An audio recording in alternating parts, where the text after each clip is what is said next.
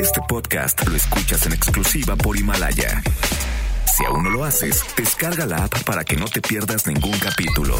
Himalaya.com. Este programa cuenta con interpretación simultánea en lengua de señas mexicana a través de mbsnoticias.com y gracias a traducción, interpretación y accesibilidad en ¿Cómo está México en temas de salud, educación, acceso a la justicia y qué planea hacer el gobierno al respecto? El IMCO hizo una evaluación en estos rubros y nos dirán cómo nos fue. Hemos avanzado muy poco en los últimos años, desde un declive de la competitividad cerca de 2008, que tuvimos una baja importante. No hemos, no hemos logrado recuperar eh, eh, posiciones importantes en esta medición.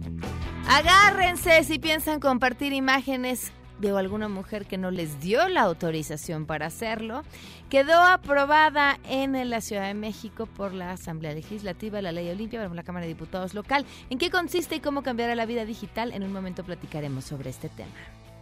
Pues yo ya estoy viralizada, ya todos me conocen, todos saben cada estría de mi cuerpo, cada lonja de mi estómago, cada parte de mí y pues ya no puedo evitarlo. Lo que sí puedo evitar es que sigan haciéndolo con otras mujeres y con otras niñas y con otras personas. Tenemos buenas noticias y más, así que quédense si arrancamos a todo terreno. MBS Radio presenta A Todo Terreno con Pamela Cerdeira.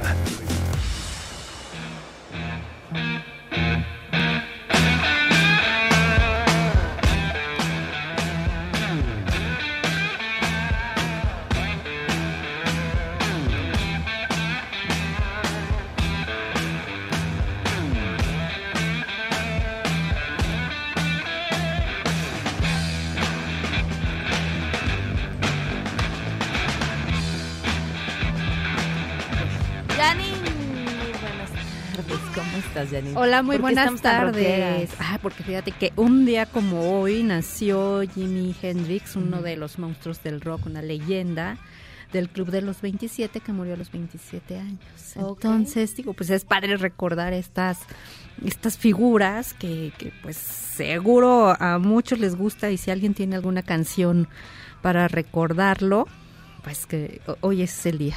Muy bien, gracias. Gracias. Oigan, el día de hoy tuve la oportunidad de estar en una escuela platicando con niñas y niños de 5 y 6 años sobre este, que es mi medio favorito, la radio. Y me dio muchísimo gusto porque además de platicarles por qué este es mi medio favorito, estoy segura que entrevisté a dos futuras astronautas, a una futura presidenta, a un futuro jugador de fútbol americano y, bueno, pues a, muchas niñas y niños que seguramente tendrán un camino brillante si es que pues le echan todas las ganas que hay que echarle para perseguir sus sueños. Les mando un fuerte abrazo.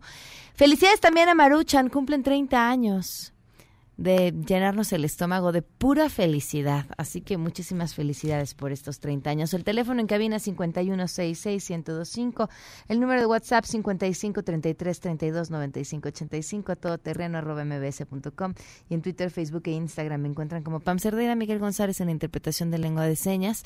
Oigan, les dije una burrada empezando el programa, les dije que lo había aprobado la Asamblea Legislativa y no, fue la Cámara de Diputados. Y ahora sí, con, con lo que podría ser además la, buena noticia del día. Angélica Melín, cuéntanos, ¿qué fue lo que se aprobó?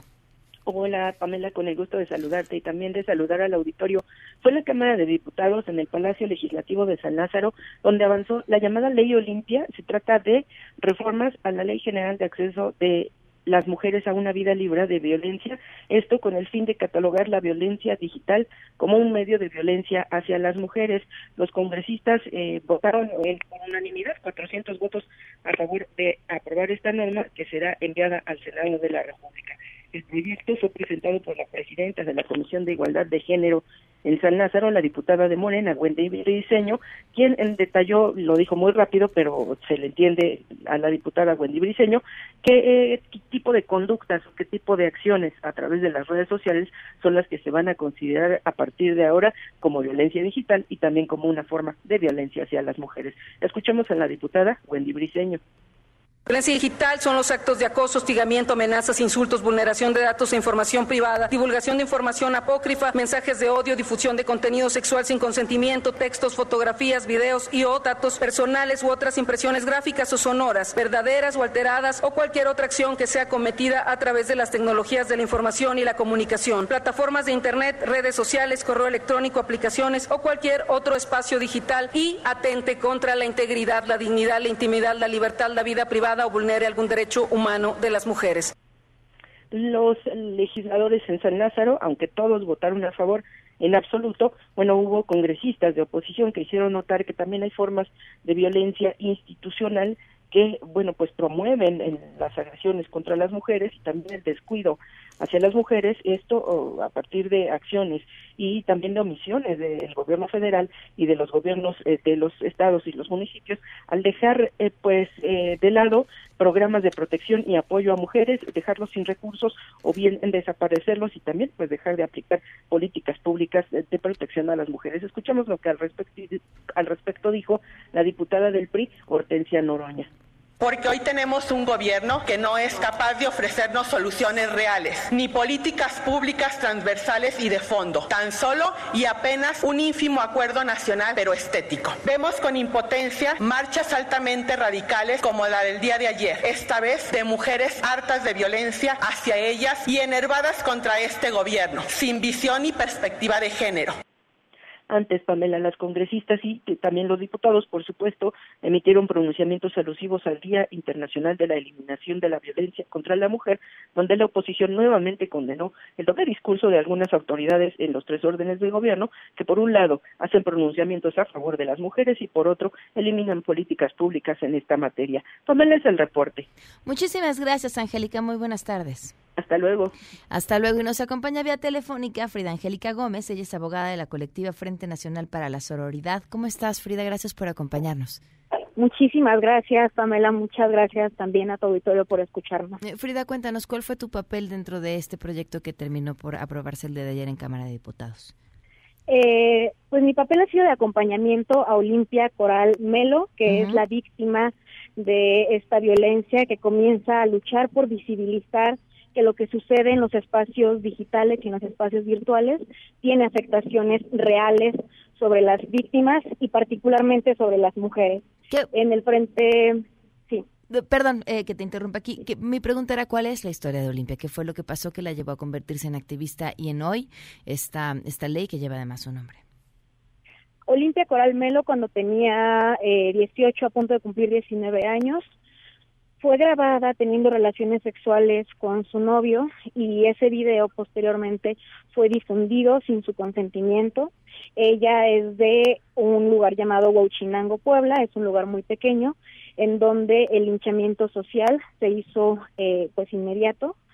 Ella no tuvo la oportunidad de acceder a la justicia debido a que en un primer momento en el Ministerio Público, cuando ella intenta denunciar, le dicen que no había ningún delito que perseguir, le pidieron su video, ella lo tuvo que enseñar con, con vergüenza y el Ministerio Público de forma burlona le preguntó su edad. Ella dijo que tenía 18 años y le respondieron que por ser mayor de edad ni siquiera podía considerarse pornografía infantil y que entonces no había nada que perseguir, que al final de cuentas ella había decidido eh, grabarse o dejarse grabar. A partir de esto comienza eh, pues toda una lucha por concientizar que primero no era su culpa, la primera persona que se lo dice fue su madre, su madre le dijo que todas las personas tienen relaciones sexuales, solo que a ella en ese momento eh, pues la estaban viendo tenerlas. Cuando yo la conocí, no había tenido eh, pues la construcción jurídica, ya había tratado de visibilizar que esto es una violencia machista y que a ella eh, le conocieron el cuerpo y la cara, pero no su historia. Entonces, desde hace pues ya un poco más de 10 años comenzamos a tratar de entender este fenómeno de la violencia digital hasta llegar el día de ayer a la aprobación de la violencia digital como un tipo de violencia en la Ley General de Acceso a una vida libre de violencia para las mujeres. ¿Cuáles son los detalles de lo aprobado? Eh, la ley Olimpia contempla dos reformas. Lo que se aprobó ayer fue la reforma a la Ley General de Acceso de Mujeres a una vida libre de violencia, en donde se adiciona la fracción sexta al artículo 6 de la ley y se reconoce la violencia digital como un tipo de violencia. Esta ley fue una ley que se construyó junto con la feminista Marcela Lagarde para visibilizar y nombrar las violencias. Lo que queda pendiente es que la ley Olimpia logre la reforma al Código Penal Federal. ¿Qué significa? En este momento tenemos ya la definición de violencia digital en la ley pero nos falta el paso para que sea un delito y se pueda sancionar y además de sancionar, que se pueda intervenir eh, para la reparación del daño, que es algo que está en el centro de la reforma. Lo que está pendiente para reformar el Código Penal es que se logre la intervención de eh, un juez para que cuando las mujeres son exhibidas sexualmente en Internet sin su consentimiento, las plataformas que las difunden logren eh, detener este daño que se les está haciendo a su dignidad al ser exhibidas de esta forma. Ahora, eh, entonces así como quedó y de ser aprobada por el Senado exactamente tal cual se quedó en, en diputados, ¿está definido como, como tal, pero no tiene sanción alguna? Así es, la forma en la que se hizo la reforma tiene el reconocimiento de la violencia digital y es un gran paso, es algo que nos alegra bastante y que a Olimpia también le ha, alegrado mucho. El Frente Nacional para la Seguridad está compuesta por muchas colectivas eh, que luchan por los derechos de las mujeres. Sin embargo, hasta este punto, tan solo en 14 entidades de la República es reconocida la violencia digital y la difusión de contenido íntimo sin consentimiento como un delito. Estas 14 entidades ya lo integraron a sus códigos penales locales eh, ya tienen un acceso a la justicia, un primer acceso, que esta reforma en el centro a quien coloca es a las víctimas. Lo que se está buscando es que cuando las víctimas sean evidenciadas sexualmente en redes sociales, con los famosos packs en Internet eh, o en otras plataformas con videos pornográficos, ellas puedan pedir, eh, denunciar que se está haciendo esta difusión sin su consentimiento y pedir que se baje. Entonces, esto todavía no es una realidad para todo el país. Esto solo sucede en 14 estados. ¿Qué entidad tiene eh, la, mejor legislación y, y de qué manera se está penando en donde mejor se está haciendo? En realidad, las 14 entidades han construido las legislaciones junto con el Frente Nacional para la Solidaridad. Es una legislación ciudadana, es una legislación que nace de la sociedad civil, que nace de las víctimas que exigen este reconocimiento. Y hay algunas entidades eh, que, que, tienen algo muy generalizado, pero en realidad yo creo que la que menos se acerca al dictamen que propusimos nosotras es el Estado de México, en donde se habla del tipo penal como pornografía no consentida y fue un tema que en su momento se denunció bastante, ya que la pornografía en sí misma es un concepto que nos objetiviza a las mujeres y es algo contra lo que lucha eh, la, ley Olimpia del Frente Nacional para la Sororidad, puesto que porno es un mercado de consumo de mujeres que nos mira como objetos y hablar de la venganza, por ejemplo, de la porno venganza implica eh, decir que las mujeres hacen algo para merecer que las exhiban. Mm. Entonces, ni es porno ni es venganza, pero de ahí en fuera, eh, pues todas son muy similares y la, la ley que está pendiente es la de la Ciudad de México. En la Ciudad de México, la jefa de gobierno Claudia Sheinbaum ya nos recibió, ya platicó con nosotras, ya nos eh, prometió que habrá no solamente ley Olimpia, sino que también habrá protocolos para integrar a los ministerios públicos, al Tribunal Superior de Justicia y a los operadores del derecho a que esto pueda hacerse realidad. Claro, porque bueno, fue parte de las promesas que hizo con esta mm, emisión de alerta de género por parte de, del, gobierno de la Ciudad de México. Y pues estaremos atentas entonces a su aprobación también y, y, por supuesto a su ejecución, que luego es lo más importante, porque si no hay ministerios públicos dispuestos a tomar las denuncias de forma correcta y dispuestos a investigar, pues quedamos en buenos deseos nada más. Sí, totalmente. Justo el objetivo de llegar a la reforma del Código Penal es que en esta reforma se están planteando transitorios. Es una reforma que ya está propuesta por la diputada Marta Patricia Ramírez Lucero y por el coordinador de la bancada de Morena, eh, Mario Delgado junto con otro grupo de diputadas y diputados, en donde se está buscando que las policías cibernéticas tengan la facultad para coadyuvar en la investigación de este delito y que además a través de un Ministerio Público Federal se logre eh, interrumpir el daño que se le causa a las víctimas mediante la solicitud a las plataformas digitales de que eliminen los contenidos sexuales no consentidos que pudieran estar albergados en ella. ¿Bajo qué situaciones un delito así se investigaría desde lo local o desde lo federal? ¿Cuál sería la diferencia en el hecho? La diferencia está en que a nivel jurisdicción las plataformas digitales tienen sedes inclusive en otros países. Entonces, es muy complejo que a nivel adjetivo las plataformas digitales se sometan a la jurisdicción de una entidad. Sin embargo, si a nivel país, si en el Código Penal Federal se le faculta a un Ministerio Público Federal a que realice esta solicitud, eh, la reforma conlleva también que así como las plataformas digitales ya están obligadas a pagar impuestos, si quieren operar en nuestro territorio, estén también obligadas a respetar la intimidad sexual de las usuarias y de los usuarios. Eh, la forma en la que está planteada la reforma deja abierto y facultativo a las víctimas para que las víctimas decidan dónde y cómo presentar su denuncia. Ellas pueden hacerlo a nivel local o ellas pueden presentarse como eh, pues con la solicitud de una persecución de un delito federal. ¿Cuál es la distinción? La distinción es que en este momento hay 14 entidades que sí lo tienen y todas las otras todavía no acceden a esta protección.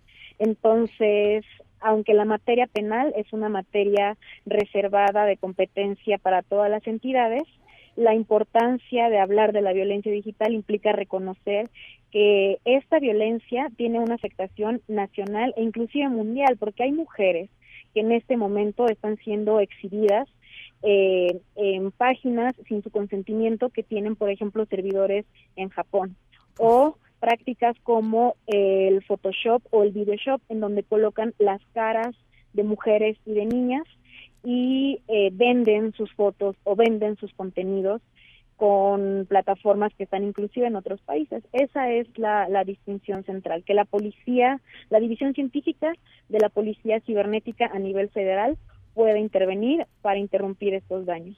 Frida, te agradezco enormemente que nos hayas tomado la llamada. Muchísimas gracias. Y estaremos al pendiente. Muchas gracias. Claro que sí. Frida Angélica Gómez, gracias. Abogada de, de la colectiva Frente Nacional para la Sororidad. Tenemos buenas noticias. Sergio Almazán, no me digas que ya pronto te vas porque ya te estoy extrañando. Eh, pues algo tendremos que hacer, ¿no? Pues buscar otra serie para ver, ¿estás de acuerdo? Yo creo.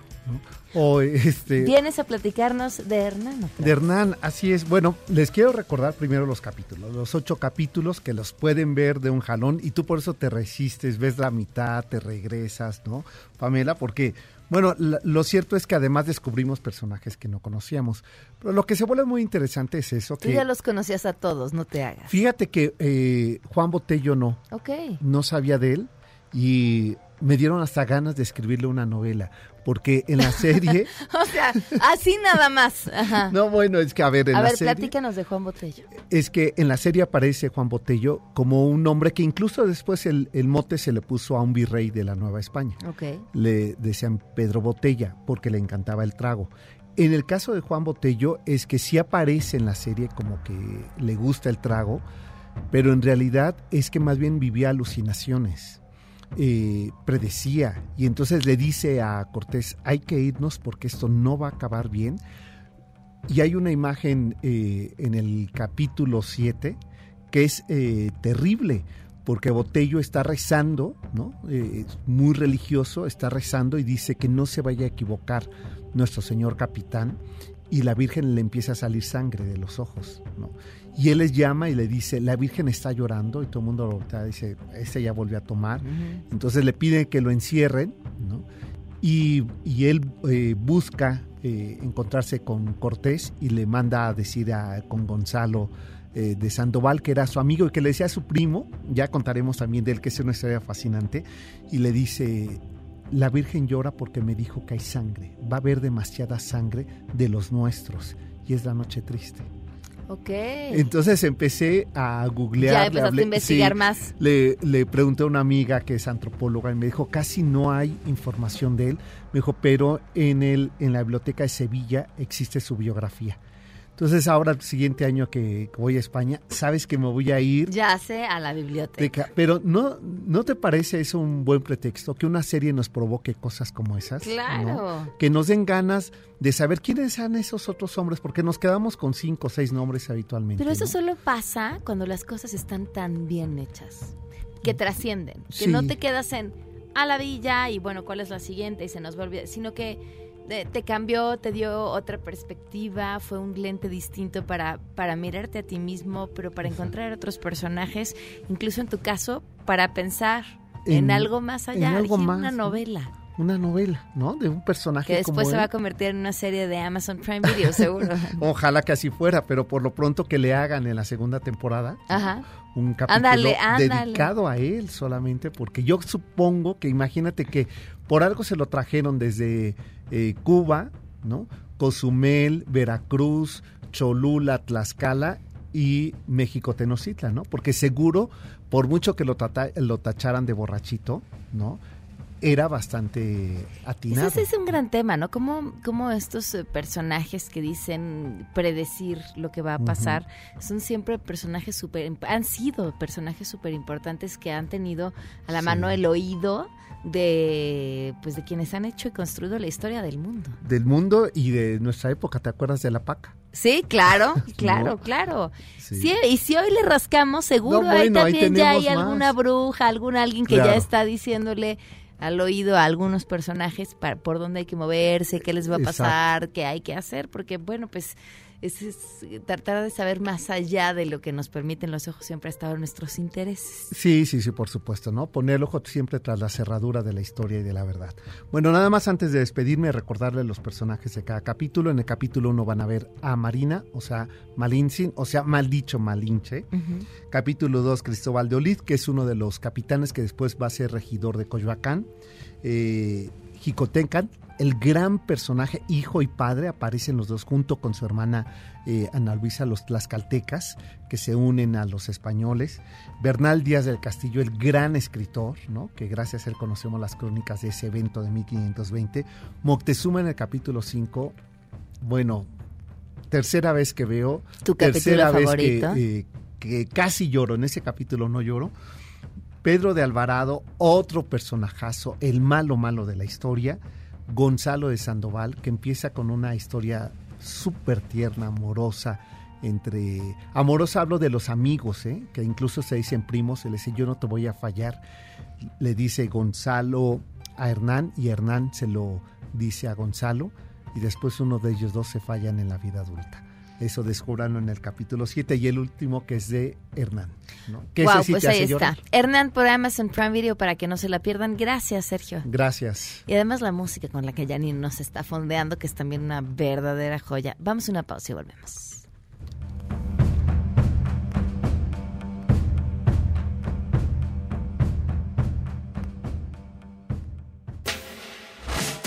Regresamos a todo terreno. Este podcast lo escuchas en exclusiva por Himalaya. A todo terreno con Pamela Cerdeira. Continuamos.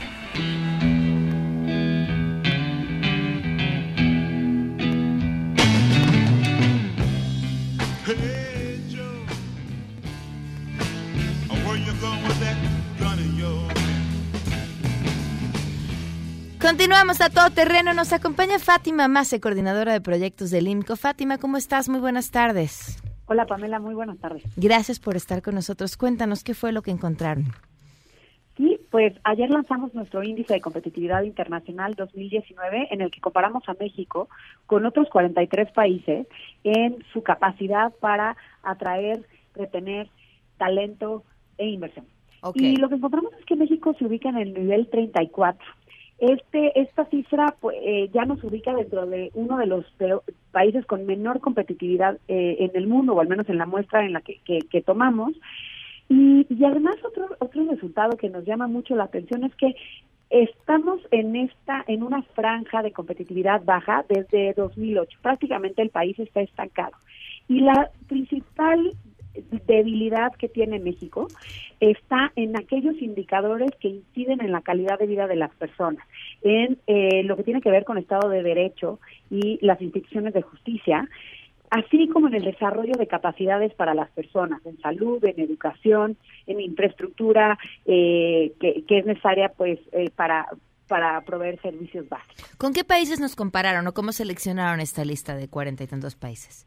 Mira, es una muestra bastante completa. No solamente comparamos a México con las economías más avanzadas, eh, como Noruega, Dinamarca, sino también tomamos varios países de la región, entre ellos Chile, Perú y eh, una serie de países que tienen diferentes niveles de desarrollo eh, que están ubicados en, los cinco continentes. tenemos países africanos como Nigeria, tenemos países asiáticos como China, entonces creemos que, que la muestra es bastante diversa. ¿Quién está hasta arriba de la lista? ¿Quién está arriba de nosotros y quién está debajo? Mira, nosotros eh, el, primer lugar, el, nivel más competitivo lo tiene Noruega, es el país más competitivo del, eh, de la muestra. Eh, el país con menor nivel de competitividad es Nigeria. Y eh, pues nosotros nos ubicamos en, en este primer, digamos que somos el, el país que encabeza la lista de países menos competitivos. Por debajo de nosotros se encuentra eh, Colombia, eh, unas cuatro posiciones más abajo. Okay. Eh, en la posición 35 Turquía y Chile, como era de esperarse, pues es un país que tiene una competitividad eh, media media baja. Ahora, está, en unos lugares más arriba que nosotros. Como dices, analizan varios eh, rubros, entre ellos, pues los que hacen o te garantizan que tengas mejores condiciones de vida para tener razones para desarrollarte y quererte quedar en este país. Si nos vamos a analizar eh, directamente esas condiciones, ¿en todas estamos igual de mal desde hace 10 años o hay alguna de ellas que pudiera rescatarse? Mira, eh, las principales fortalezas de México y que pareciera que son eh, las que se han mantenido desde hace mucho tiempo es todo lo que tiene que ver con el contexto macroeconómico. Somos un país en donde la inflación está bastante controlada, somos un país que, que ha recibido unos flujos que no, no cambian mucho durante el tiempo de inversión extranjera directa, no hay mucho desempleo, la deuda externa se ha controlado. Son diferentes variables que dentro del contexto macroeconómico hacen que el país sea uno de los principales destinos de inversión. Desafortunadamente, vemos un deterioro un deterioro considerable en el Estado de Derecho, los niveles, los índices de, de, crimen que han disparado. Somos uno de los países que, se, que los ciudadanos perciben más eh, a sus autoridades más corruptas y todo esto pues genera un ambiente de incertidumbre. Y, eh, y tampoco hemos logrado eh, invertir lo suficiente en salud, en educación, de tal manera que cambien varios indicadores hay, algo que es interesante decir es, eh, si, si tomamos los indicadores, indicadores sociales en los países más competitivos y los menos competitivos, lo que vemos es que los países más competitivos destacan por ser mm, eh, menos desiguales, tienen una mayor calidad educativa y además tienen un, destinan un monto que es 13 veces mayor eh, al gasto de salud mm. que los países menos competitivos.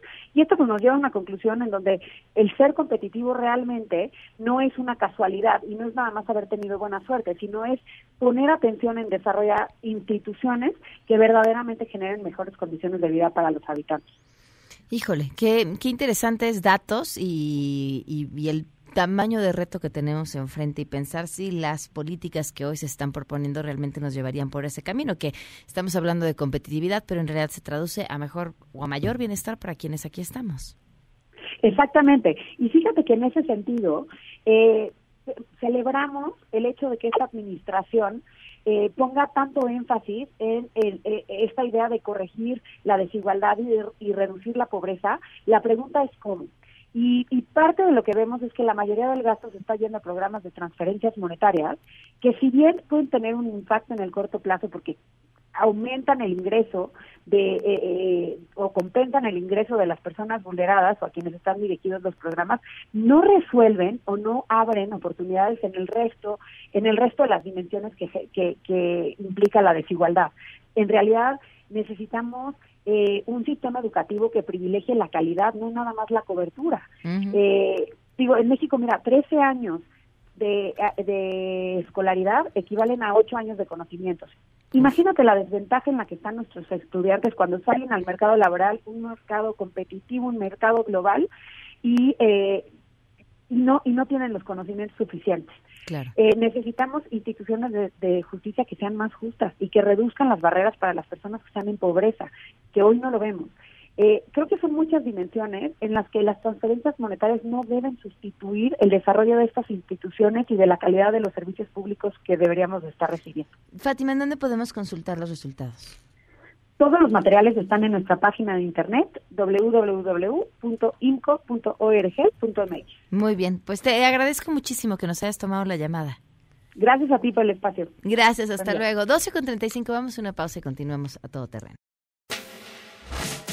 Regresamos a todo terreno. Este podcast lo escuchas en exclusiva por Himalaya. A todo terreno con Pamela Cerdeira. Continuamos.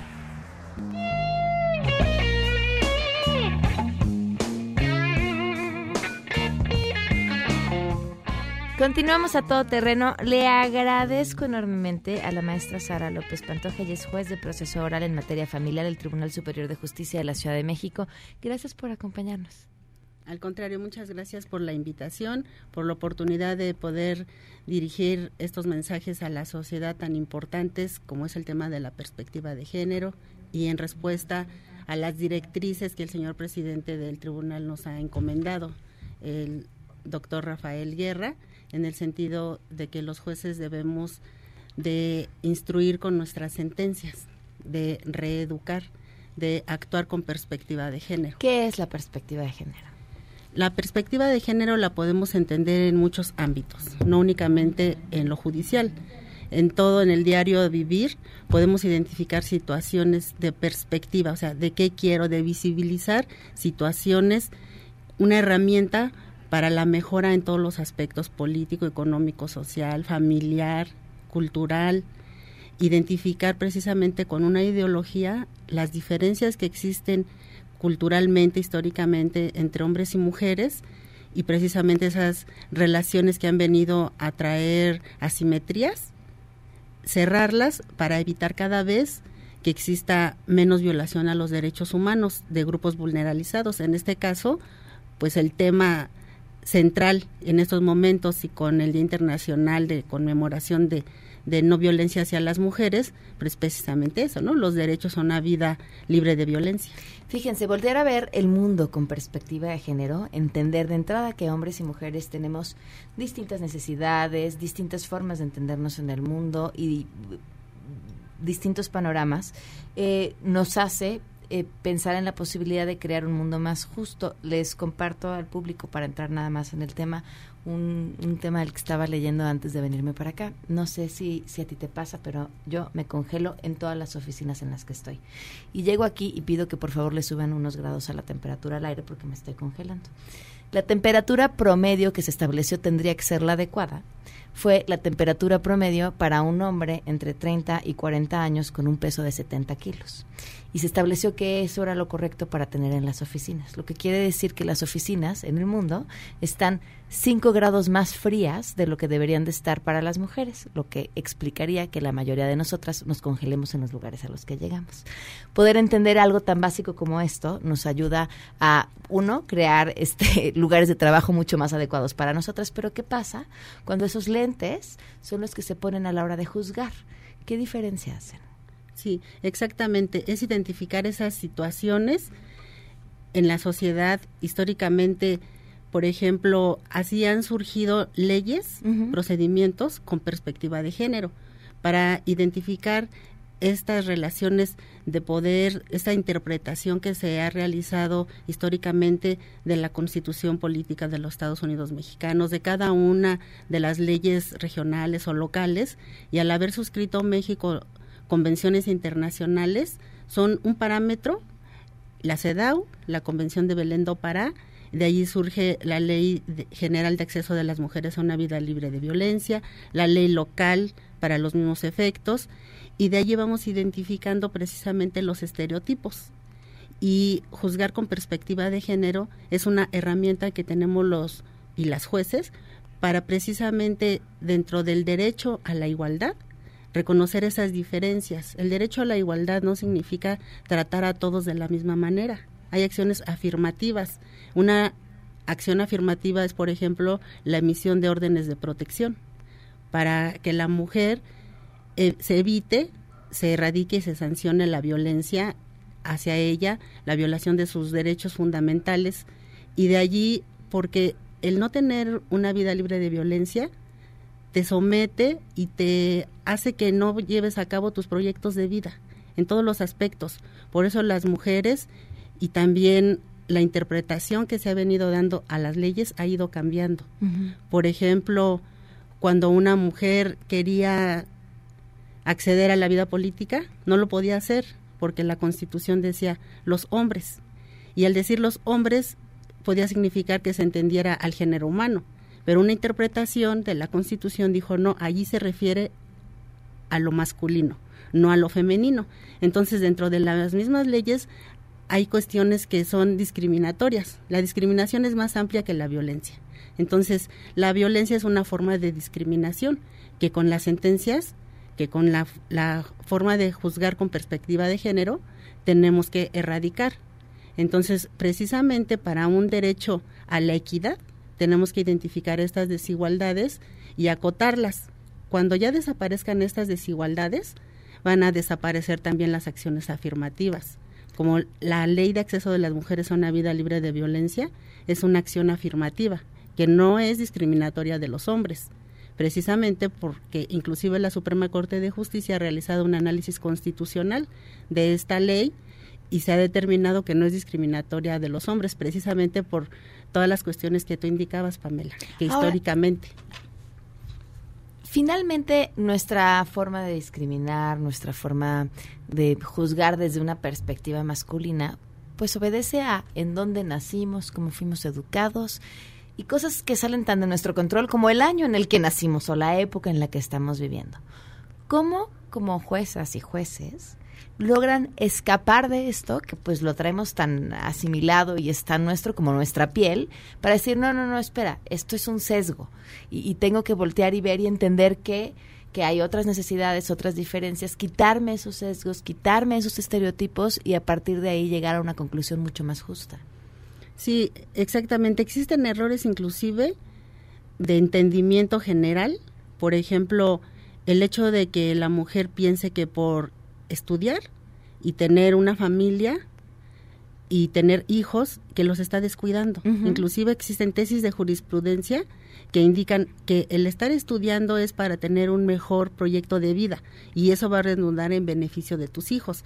Entonces algunas mujeres piensan es que no puedo salir a estudiar porque voy a descuidar a mis hijos y tal vez el padre de ellos ya me dijo que, que me los va a quitar. Y esto no es así. Igualmente tenemos en el divorcio no me divorcio porque no soy económicamente activa. Entonces, deben de saber que en un divorcio, cuando la mujer y también el hombre, quien se haya dedicado a las labores del hogar, al cuidado de los hijos, puede reclamar alimentos y tiene la obligación, en este caso estamos hablando de, las mujeres, la mujer debe saber que tiene derecho a reclamar todos los satisfactores de la unidad denominada alimentos y no decir voy a continuar viviendo una vida de violencia en donde también mis hijos son víctimas porque no tengo para darles de comer. Pueden reclamar el pago de una pensión alimenticia. ¿Qué pasa si alguien está en medio de un proceso y, siente que quien está a cargo de su caso, sea el juez, o la juez no está haciéndolo con perspectiva de género? Bueno, por cuanto hace a la cuestión del procedimiento, existe el recurso de apelación para que la sala, la, los magistrados revisen la actuación del juez y se puede emitir una resolución diferente. Existen otros procedimientos. El juez debe también estar abierto a la escucha. En muchas ocasiones no es, no en muchas siempre, no es lo mismo observar a las personas, de allí viene también la cuestión de, de la oralidad, de el ver a las personas, escucharlas directamente y aun cuando tenemos un documento que lo tenemos que analizar, como ya hemos indicado, libre de estereotipos, pues también se pueden acercar al juez y hacerle ver, o a la jueza y hacerle ver estas situaciones. existen procedimientos administrativos, pero eso no va a solucionar la situación. Lo que queremos es que mi problemática obtenga una respuesta justa. Y en el tema de los familiares, donde más se ha de ver este asunto, porque como bien decías, tenemos metido el chip de la mujer debe de ser y debe de ser es un montón de cosas, ¿no? Que además todas ellas son prácticamente inalcanzables y a todas nos hacen sentir que somos la peor madre del mundo. Eh, madre de tiempo completo, abnegada, entregada, si tiene intereses o vida propia, entonces ya este, está fallando en su papel de ser eh, este ideal de madre que resulta eh, sumamente alentador saber que las y los jueces se están preparando para que no sea así y para quitar todos estos estereotipos de la cabeza. Sí, exactamente. En ese sentido, te comentaba que existen leyes con perspectiva de género, procedimientos con perspectiva de género y precisamente apegándonos al artículo primero constitucional, al artículo cuarto constitucional, los derechos de la familia, los derechos de las mujeres, el acceso a la administración de justicia efectivo y en ese sentido vamos a obtener una respuesta que venga a solucionar la problemática familiar. ¿Qué nos falta? Seguirnos preparando. Que todos los días aprendemos y todos los días tenemos que ver nuestra realidad y darnos cuenta que lo que históricamente ha, sido en otras épocas no puede ser igual. O sea, la situación que tenían nuestras abuelas es muy diferente a la que van a tener nuestras hijas, porque lo vamos viendo, estamos viendo muchos cambios, tanto en la ley, que se encuentran plasmados, como en la sociedad, en lo público y en lo privado. Ya la mujer no está únicamente en la cuestión del hogar, de, lo privado, de la, del cuidado de los hijos.